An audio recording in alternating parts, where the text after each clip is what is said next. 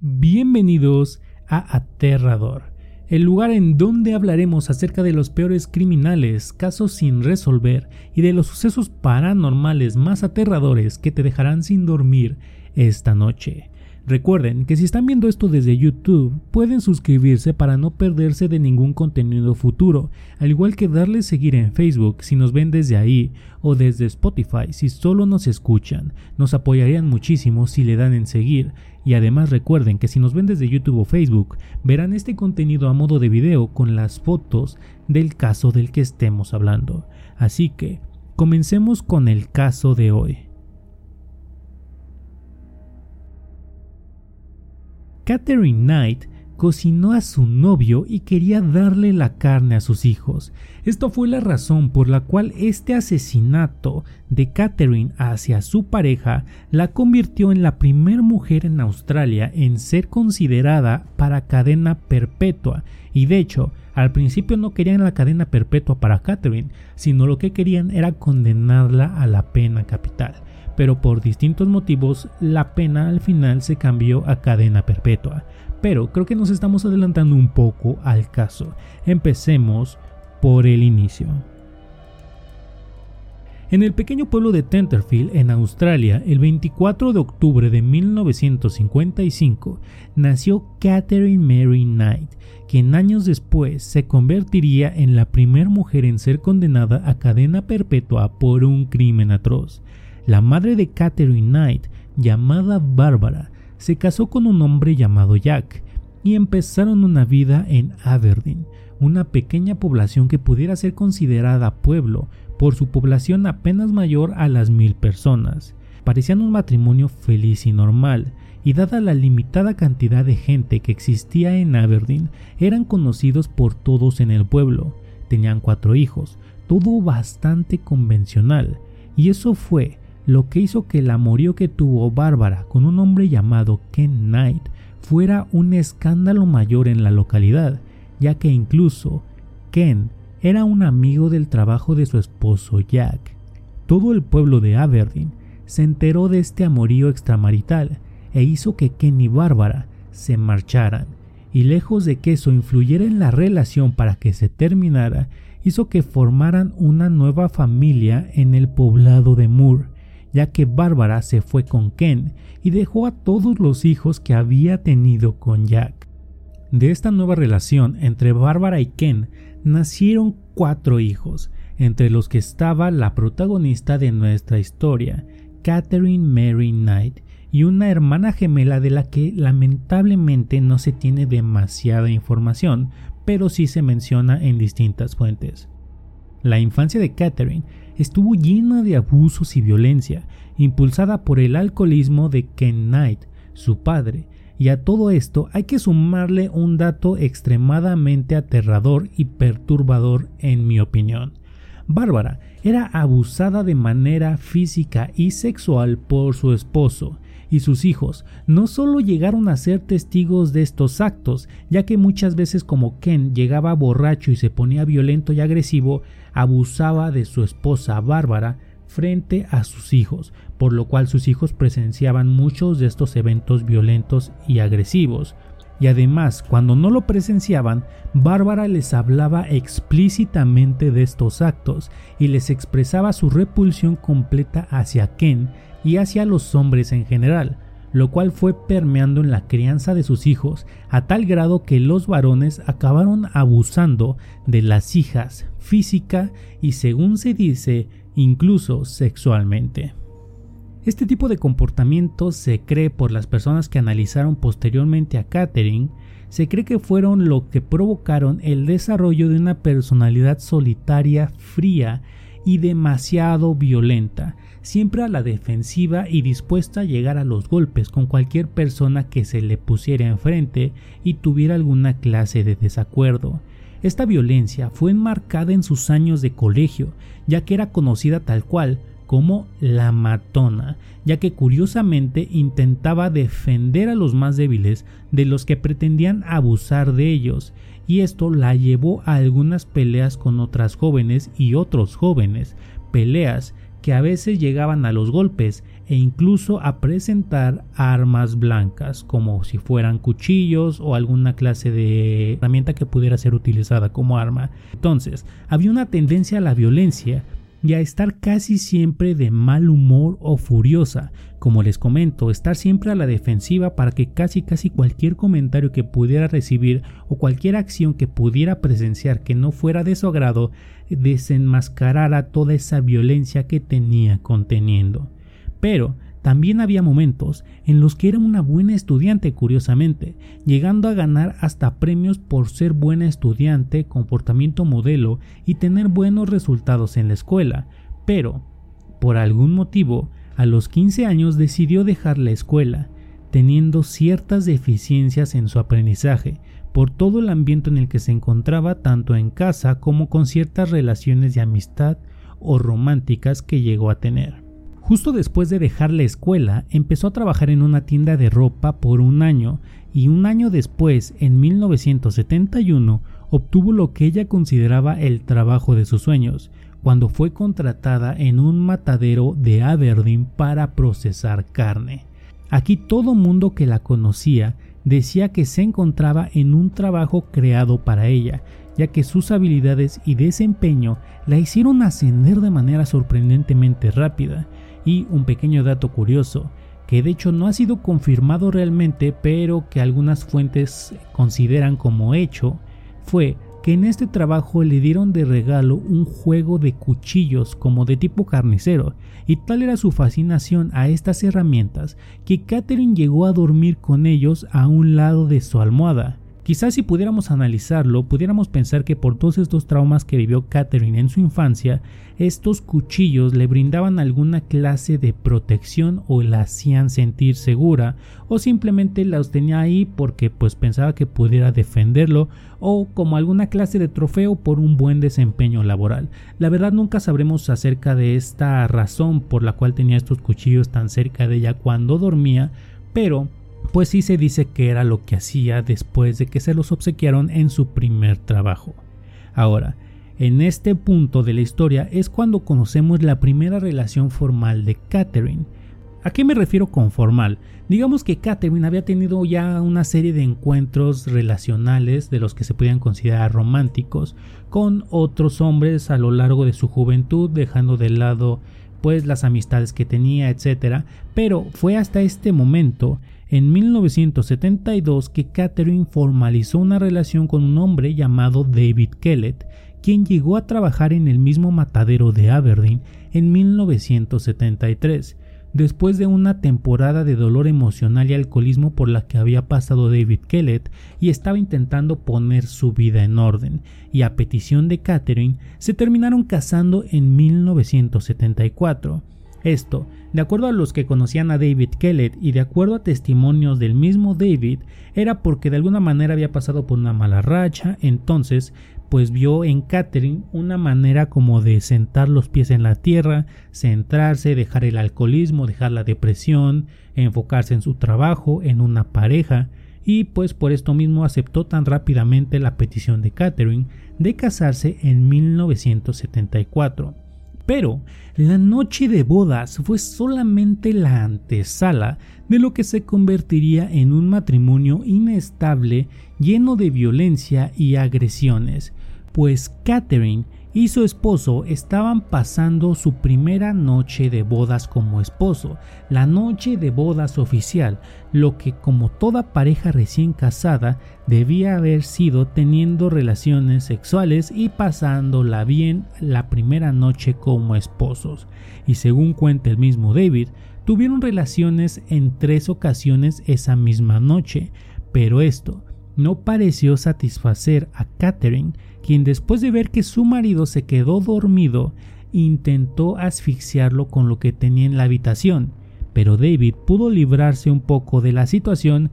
y creyó que aparentemente era solamente porque su esposa se encontraba muy borracha, pero no le dio una mayor importancia en el momento, hasta que empezaron a suceder otro tipo de cosas porque como les comentaba, esto solo fue el inicio de un matrimonio violento, pero más de parte de Catherine, y culminó en una ocasión en que la policía llegó a la casa de la familia para encontrar a David pidiendo auxilio a los vecinos con una fractura en el cráneo por un golpe recibido por Catherine. Y a todo esto se preguntarán, bueno, ¿qué clase de peleas acababan de tener o qué clase de pelea tuvieron para que a lo mejor este David terminara con una fractura de cráneo, según los reportes, una fractura expuesta de cráneo? Pues bien, de acuerdo a lo que la policía reportó, eh, David aparentemente había llegado un poco más tarde de lo habitual a la casa, y esto hizo que Catherine se enojara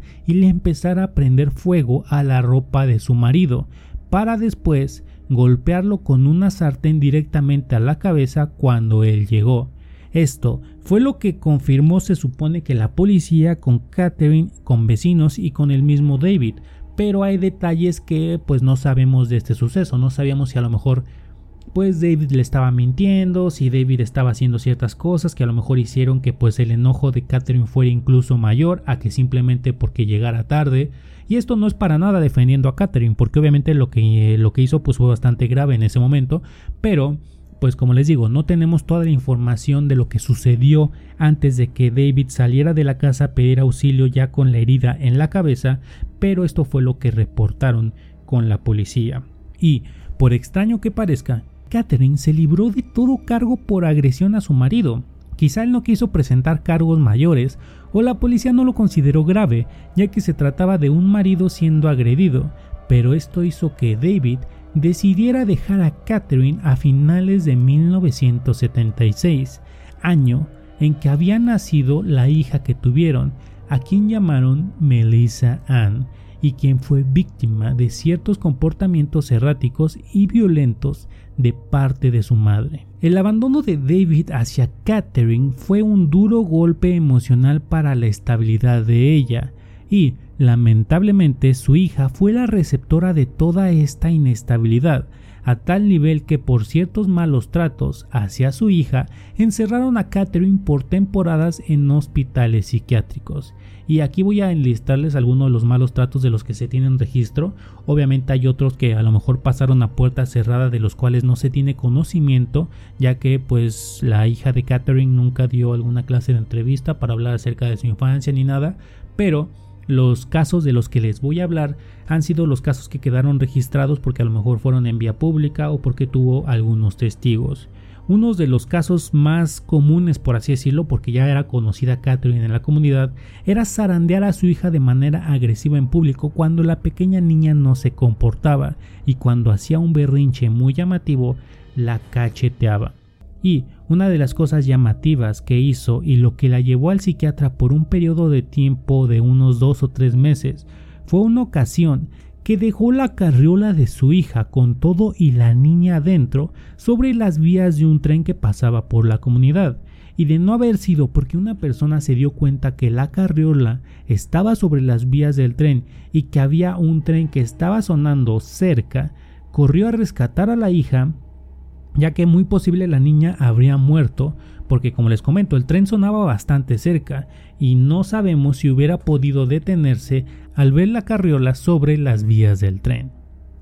En esa misma época, Catherine consiguió un hacha y caminaba de manera aleatoria por la ciudad amenazando a algunas personas con el hacha. Esto la hizo regresar nuevamente al psiquiátrico, pero por algún motivo, un par de horas después de que la policía la dejó en el psiquiátrico, la dieron de alta, así que más tarde ese mismo día Catherine agredió a una mujer con un arma blanca, provocándole cortes en la cara. La mujer logró escapar de los ataques de Catherine, pero eh, la mujer traía a un niño que la acompañaba y Catherine lo tomó de rehén, amenazando al niño con el cuchillo hasta que llegó la policía y logró quitarle el arma. Por este motivo llevaron a Catherine nuevamente al psiquiátrico, pero un par de meses después, de alguna manera, o sea, no, no tiene ninguna clase de sentido si de alguna manera es una persona que está poniendo en riesgo la integridad de personas de tu comunidad,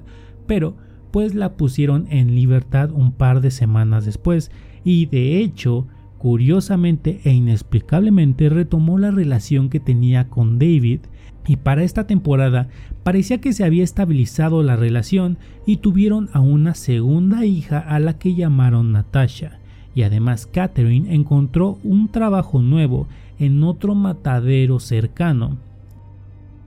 Para 1986, Catherine ya se había cansado de la relación que tenía con David Kellett cuando conoció al minero también llamado David, pero apellidado Saunders, con quien formalizó la relación y se mudaron a un departamento a petición de Catherine, y nuevamente empezaron los comportamientos violentos de parte de Catherine que hicieron que David Saunders abandonara su departamento para regresar a su departamento de soltero, pero sin abandonar realmente la relación romántica con Catherine, porque simplemente él creía a lo mejor que pues la relación funcionaba mejor cuando los dos no estaban viviendo en la misma casa y que a lo mejor vivir en la misma casa era un detonante para peleas. Hay que aclarar que pues hay muchas formas de relacionarse románticamente entre personas y a lo mejor en este caso pues David Saunders pensó que pues si vivían cada uno en su casa iban a tener una relación bastante sana y que a lo mejor no era para ellos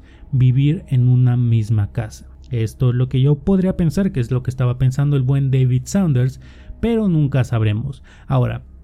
hay que aclarar algo. Yo en todo este caso que te estoy contando, en toda la investigación que hice, dejan que pues esta Catherine quede bastante mal, como si ella fuera el problema general de las relaciones, pero hay que entender algo, no sabemos realmente qué era lo que estaba pasando a puerta cerrada entre las relaciones. ¿Por qué? Porque aunque Catherine tuviera detonantes violentos, aunque fuera una persona con a lo mejor alguna clase de problema psiquiátrico, pues también hay que aclarar que pues si está en un ambiente que le detone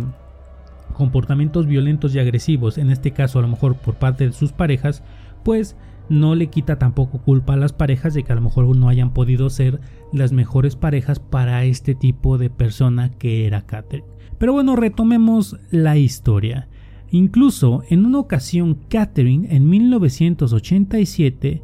tomó a un cachorro de unos cuantos meses de edad y lo mató enfrente de David con un cuchillo para advertirle lo que le haría si él tenía alguna clase de interés romántico o sexual hacia cualquier otra mujer que no fuera Catherine. Ahora sé lo que les acabo de decir hace unos momentos y aquí pues obviamente van a decir, no, pues es que ella, la mujer es un monstruo. Sí, sí, yo no estoy negando en ningún momento que Catherine haya sido una muy mala persona,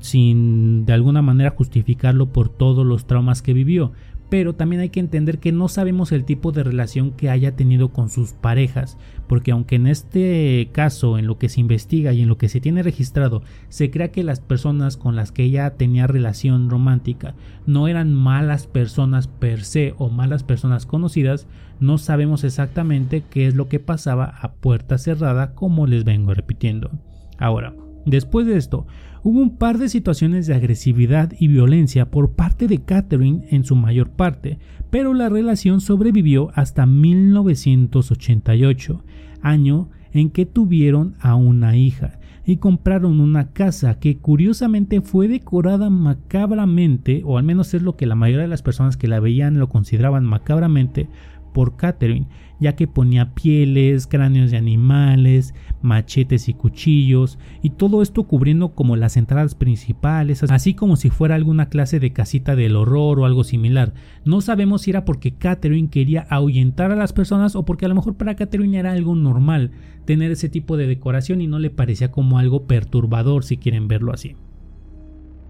La relación con Catherine terminó cuando David Después de una discusión, fue golpeado en la cara por Catherine y además ella lo apuñaló con unas tijeras. Y al poco tiempo, cuando David salió huyendo de la casa y después de regresar un par de semanas después, después de haber sido atendido, después de haber visitado a la policía y todo, la policía le recomendó que pues presentara alguna orden de alejamiento y que pidiera la, eh, la custodia de sus hijas Pero en cuanto David llegó a la casa de Catherine para intentar de alguna manera negociar con ella o que hablaran las cosas antes de que a lo mejor David presentara una orden judicial o algo, se enteró que Catherine ya lo había denunciado por violencia familiar y le había puesto una orden de alejamiento, por lo cual David no pudo hacer nada para tomar a sus hijas y tuvo que de alguna manera buscar cómo pelear la custodia de sus hijas de manera separada, digamos, estando lejos de, las hijas, buscar la manera de eh, tener la custodia de las niñas, pero fue un proceso largo que de hecho nunca se completó hasta que pasó lo del asesinato. Un año más tarde, en 1990, Catherine se embarazó de un hombre llamado John Chillingworth, con quien tuvo al único hijo varón del que se tenga registro, ya que todos sus previos embarazos habían sido de niñas. Pero en 1993, Catherine se aburrió de esta nueva relación con John Chillingworth y conoció a un hombre llamado John Price. Aquí es algo curioso y gracioso si quieren verlo así que tiene esta historia, ya que Catherine, sus cuatro relaciones conocidas han sido con personas que se llaman similares. los primeros fueron dos Davids y los segundos fueron dos Johns. John Price, que fue el segundo John que conoció Catherine, se había convertido en el amante de Catherine cuando ella todavía estaba con Shillingworth. Él era divorciado y tenía tres hijos de matrimonios previos o relaciones previas. La verdad eso no se especifica si antes estaba casado o simplemente era padre de estos niños, pero ya tenía tres hijos. La relación entre Catherine y Price no cambió en cuanto a comportamientos violentos, ya que las discusiones abundaban y las agresiones en su mayoría de Catherine hacia Price eran siempre el resultado de cualquier discusión.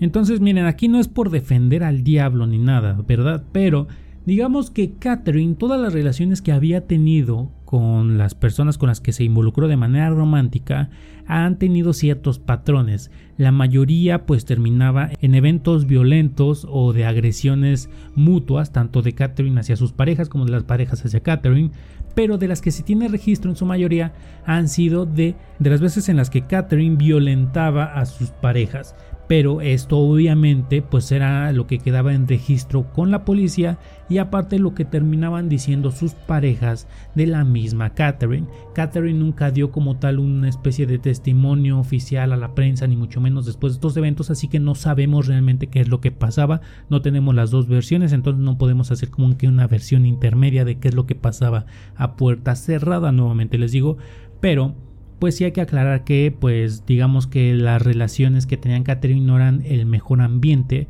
para que una persona muy posiblemente trastornada por todo lo que vivió durante su infancia y juventud, pues se pudiera desarrollar de la mejor manera. Ahora, en 1998, Catherine le propuso a John Price que se casaran, pero él la rechazó, lo que hizo que Catherine en venganza le enviara al jefe de Price unos videos donde supuestamente se le veía eh, donde supuestamente se le veía robando material de trabajo y esto hizo que fuera despedido. En esto no pude encontrar ninguna clase de fuente de qué es lo que realmente presentó Catherine para que pues su jefe lo considerara como una evidencia completa, por así decirlo. ¿Por qué? Porque pues no sé qué clase de videos tenía, a lo mejor videos de ahí mismo, de pues no sé, de la empresa, en donde pues yo se viera tal cual explícitamente robando algo, porque nunca se especifica si John Price y Catherine estaban trabajando en el mismo lugar, y pues tendríamos que pensar que a lo mejor John Price tenía como una clase de de evidencia propia de inculpación de algún crimen o algo parecido, para que a lo mejor Catherine pudiera presentar esto como evidencia de lo que les comento. No, no tiene ninguna clase de sustento lo que encontré acerca de esto, pero el punto es que Catherine hizo que John Price perdiera su trabajo y esto hizo que Price terminara la relación con Catherine. Pero esto solamente fue temporal, ya que meses más tarde retomarían la relación, pero las peleas y discusiones, lejos de desaparecer a lo mejor por darse tiempo de, pues a lo mejor de pensar bien las cosas y a lo mejor ya retomar después la relación de una manera más madura, pues estas peleas y discusiones no desaparecieron y de hecho incrementaron tanto en cantidad como en intensidad. En el año 2000, en una discusión, Catherine tomó un cuchillo pequeño y apuñaló directamente en el pecho a John, quien afortunadamente, si lo consideran así, no murió en ese momento, pero hizo que el 29 de febrero John le pusiera una denuncia a Catherine no solamente por temor hacia su vida, sino por temor a que estas agresiones que estaba recibiendo John Price escalaran a sus hijos, ya que compartían el domicilio, y buscando también que esta denuncia hacia Catherine la hiciera poder dejar el domicilio que compartían. Ahora, en este mismo día en que John Price puso la denuncia, le avisó a sus compañeros de un nuevo trabajo que había conseguido que si no acudía a trabajar en los días posteriores es porque algo grave le habría sucedido. O sea que en este momento John Price ya estaba temiendo por su vida y le avisó a sus compañeros de trabajo para que estuvieran atentos si un día no se presentaba a trabajar. Así que continuando con la historia con la línea de tiempo, cuando John regresó a la vivienda se dio cuenta que no estaban ni Catherine ni sus hijos, lo cual le pareció extraño, pero no pensó que nada malo estuviera sucediendo, y en cuanto se acostó alrededor de las 11 de la noche, se quedó completamente dormido. El plan que tenía Catherine cuando se llevó a los hijos era dejar a los hijos en la casa de unos amigos para que tuvieran una noche romántica y se reconciliaran. Incluso en entrevistas posteriores que Catherine dio y que hizo durante el juicio, confesó que tenía todo preparado para pasar una noche romántica y que incluso se había comprado una lencería negra especial para la noche. En esto de la lencería hizo mucho énfasis como si de alguna manera quisiera hacer énfasis en que pues ella realmente nunca planeó nada hacia pues hacia John y que solamente todo se salió de control conforme fue avanzando la noche. En cuanto Catherine llegó a la casa, John ya estaba dormido, así que Catherine se puso a ver un rato la televisión y posteriormente se metió a la recámara y después de bañarse despertó a John para que tuvieran relaciones sexuales. John, al siguiente día de poner la denuncia y de haber tenido esta noche entre comillas romántica con Catherine, no se presentó a trabajar, por lo que empezó a haber sospechas entre sus compañeros, quienes informaron a su jefe de las palabras que les había comentado John un día antes y dijeron que todo era extremadamente sospechoso, por lo cual el jefe incluso llegó a pensar esto y mandó a uno de los compañeros a checar la casa de John y ver si había algún problema. Y esto en entrevistas que se le hicieron a esos compañeros, pues es que realmente todo era tan sospechoso. ¿Por qué? Porque digamos que un día antes tu compañero de trabajo te dice, después de haber ido a la policía, después de haber sido casi apuñalado, o mejor dicho, apuñalado por pues su pareja, llega contigo en el trabajo y te menciona que pues teme por su vida y que si algún día no se presenta a trabajar es porque algo malo le pasó y que Catherine o su esposa era responsable. Y un día después tu compañero de trabajo no se presenta a trabajar, así que pues todas las piezas estaban embonando y hizo que los compañeros de trabajo o en especial un compañero de trabajo fuera a la casa de John con la autorización de su jefe para ver si se encontraba bien o si algo había pasado. En cuanto llegó el compañero se percató que había un vecino también observando la casa y cuando hablaron llegaron a la conclusión de que era extraño que el carro de John siguiera en la entrada porque pues John básicamente era una persona que a las 6 de la mañana en punto se iba a trabajar, así que decidieron llamar a la puerta y como nadie respondió, se asomaron por las ventanas. Parecía estar todo en orden dentro, aunque muy oscuro, pero hubo unas manchas de sangre cerca de la entrada que notaron tanto el compañero como el vecino e hicieron que llamaran a la policía. Realmente no es que hubiera tanta sangre, pero sí había unas cuantas gotas de sangre a unos pasos de la entrada principal, así que pues obviamente pensaron lo peor y llamaron a la policía. Alrededor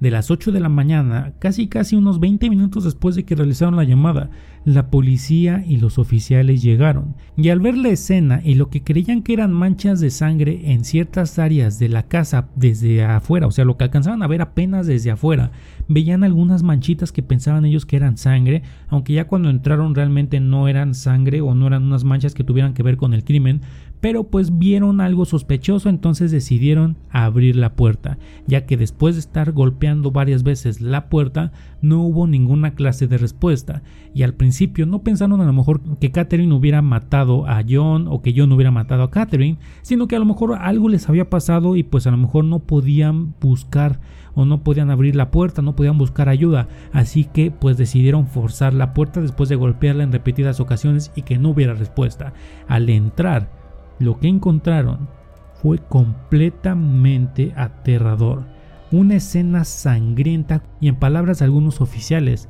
una escena que jamás van a olvidar. Cual carnicería había pedazos de carne humana colgados, simulando una cortina sobre la puerta que daba al salón. La cabeza de John estaba en una olla como si fuera una especie de caldo, acompañado de algunas verduras y además había otro pedazo del glúteo de John en el horno, junto con verduras de igual manera. Y si todo esto que les estoy contando no les parece suficientemente aterrador y perturbador, lo más perturbador de toda la escena era que en la mesa del comedor la vajilla estaba perfectamente colocada, con papeles en cada uno de los lugares indicando dónde se tenía que sentar cada uno de los hijos y también Catherine, como si Catherine hubiera preparado la mesa para un festín familiar, pero no había ninguna clase de comida extra más que la carne de John y era el guisado o el platillo principal para estos niños, la carne de su propio padre. Ahora, de acuerdo a la reconstrucción de la escena y lo que se cree que pasó después de que se entrevistó a Catherine, después de que se analizó la escena, se cree que Catherine empezó a apuñalar a John en la cama mientras él dormía o estaba desprevenido. John intentó librarse de Catherine, salió de la habitación posiblemente buscando ayuda o intentar llegar a la salida, pero recibió un total de 37 puñaladas, la mayoría directamente en órganos vitales, y se cree que las gotas de sangre que estaban afuera de la casa, las que vieron el compañero y el vecino, eran gotas de sangre de John cuando intentó huir de la casa, pero no se sabe bien ya que Catherine no se acuerda de lo que sucedió, si eh, John logró salir de la casa y se tambaleó de regreso a la casa o salió de la casa y Catherine lo jaló de vuelta dentro de la casa para terminar con el asesinato. Lo que sí se sabe es que pues la sangre que estaba afuera sí era de John y pues salió y de alguna forma logró entrar para terminar de ser asesinado. Además, se descubrió que en la madrugada Catherine había ido a un cajero automático y retiró mil dólares de la cuenta de Price. De todo lo que les comento de que entraron a la casa y todo, Catherine se encontraba perdidamente dormida, pero no dormida de cansancio ni nada, sino que se cree que a lo mejor intentó quitarse la vida, ya que había pastillas cerca de ella que muy posiblemente se tomó y ella no sabe, ella nunca supo confirmar si se tomó todas, si se tomó bastantes, si tomó nada más algunas, porque pues literalmente Catherine estaba inconsciente en su cama al lado de unas pastillas abiertas, entonces no se sabe pues si se quería quitar la vida o si nada más estaban las pastillas ahí abiertas. El punto es que Catherine estaba en un estado casi de coma, por así decirlo. Tuvieron que despertarla y fue muy difícil despertarla para poder arrestarla y llevársela. Durante el juicio, en un principio se le buscaba una condena de pena de muerte, porque Catherine se había declarado inocente de los cargos, aunque posteriormente cuando Catherine se vio eh, encarada por esta pena de muerte, Catherine se declaró culpable de los cargos y en este momento la pena cambió de pena de muerte a cadena perpetua. No se sabe realmente cuál fue la razón por la cual cambió de inocente a culpable, dado que Catherine seguía rehusándose a aceptar la responsabilidad por sus acciones, por lo cual el juez pidió que se le examinara de manera psicológica y psiquiátrica para pues intentar determinar qué es lo que estaba pasando, si realmente a lo mejor Catherine no se acordaba, si Catherine no diferenciaba entre lo que había hecho como si él fuera algo malo o algo bueno. Entonces se le condujeron algunos exámenes psiquiátricos, ya que los defensores alegaban que Catherine había sufrido de disociación y amnesia, una teoría que apoyaron la mayoría de los psiquiatras,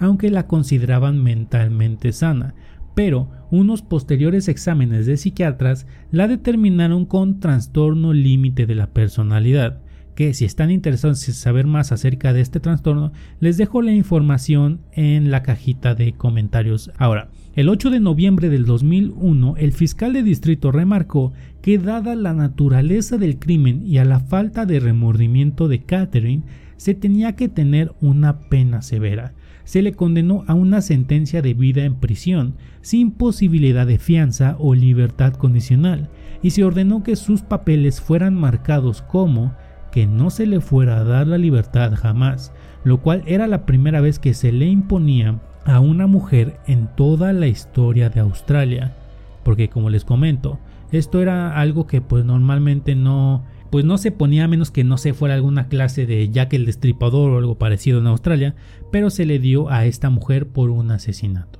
En junio del 2006, Catherine apeló a su sentencia, mencionando que una pena de vida en prisión sin posibilidad de libertad condicional era demasiada severa por el asesinato, pero esta apelación fue negada y actualmente se encuentra en prisión. No voy a entrar mucho en detalles acerca de lo que es el trastorno límite de la personalidad, ni temas disociativos, ni nada, pero este caso queda bastante bien en el sentido de que ejemplifica todo lo que puede llegar a vivir una, persona que ha sufrido pues mucha violencia en la infancia. Muchas de estas personas que lamentablemente sufren una mala infancia terminan desarrollando el trastorno límite de personalidad y una de las cosas que les ocurre a estas personas es que en momentos disociativos no saben lo que están haciendo. Esto no es justificación, digamos, o no es como para quitarle la culpa a una persona que comete un asesinato como en este tipo de situaciones, pero yo sí honestamente pienso que pues en este caso Catherine está en prisión y se le dio tratamiento y todo, pero su problema era más que nada psicológico y psiquiátrico y no es que como tal haya hecho esto con una especie de malicia, por así decirlo, en comparación a otros asesinos o otros asesinatos. Si quieren más información, como les comento acerca de pues lo que es el trastorno límite de la personalidad, se los voy a dejar en la cajita de comentarios o en las redes sociales. Así que, pues, este fue el caso de Catherine Knight, la primera mujer en ser condenada a cadena perpetua en Australia. Y ya lo sabes, puedes encontrar el contenido de Aterrador en YouTube y Facebook como Aterrador, en Instagram como Aterrador-OF y en TikTok como Aterrador con Alex Rodríguez. En estas redes sociales subimos más contenido aterrador, desde cápsulas hasta pequeñas historias. No se te olvide seguirnos y suscribirte a todas nuestras redes sociales. Yo soy Alex Rodríguez y nos escuchamos en el siguiente caso aterrador.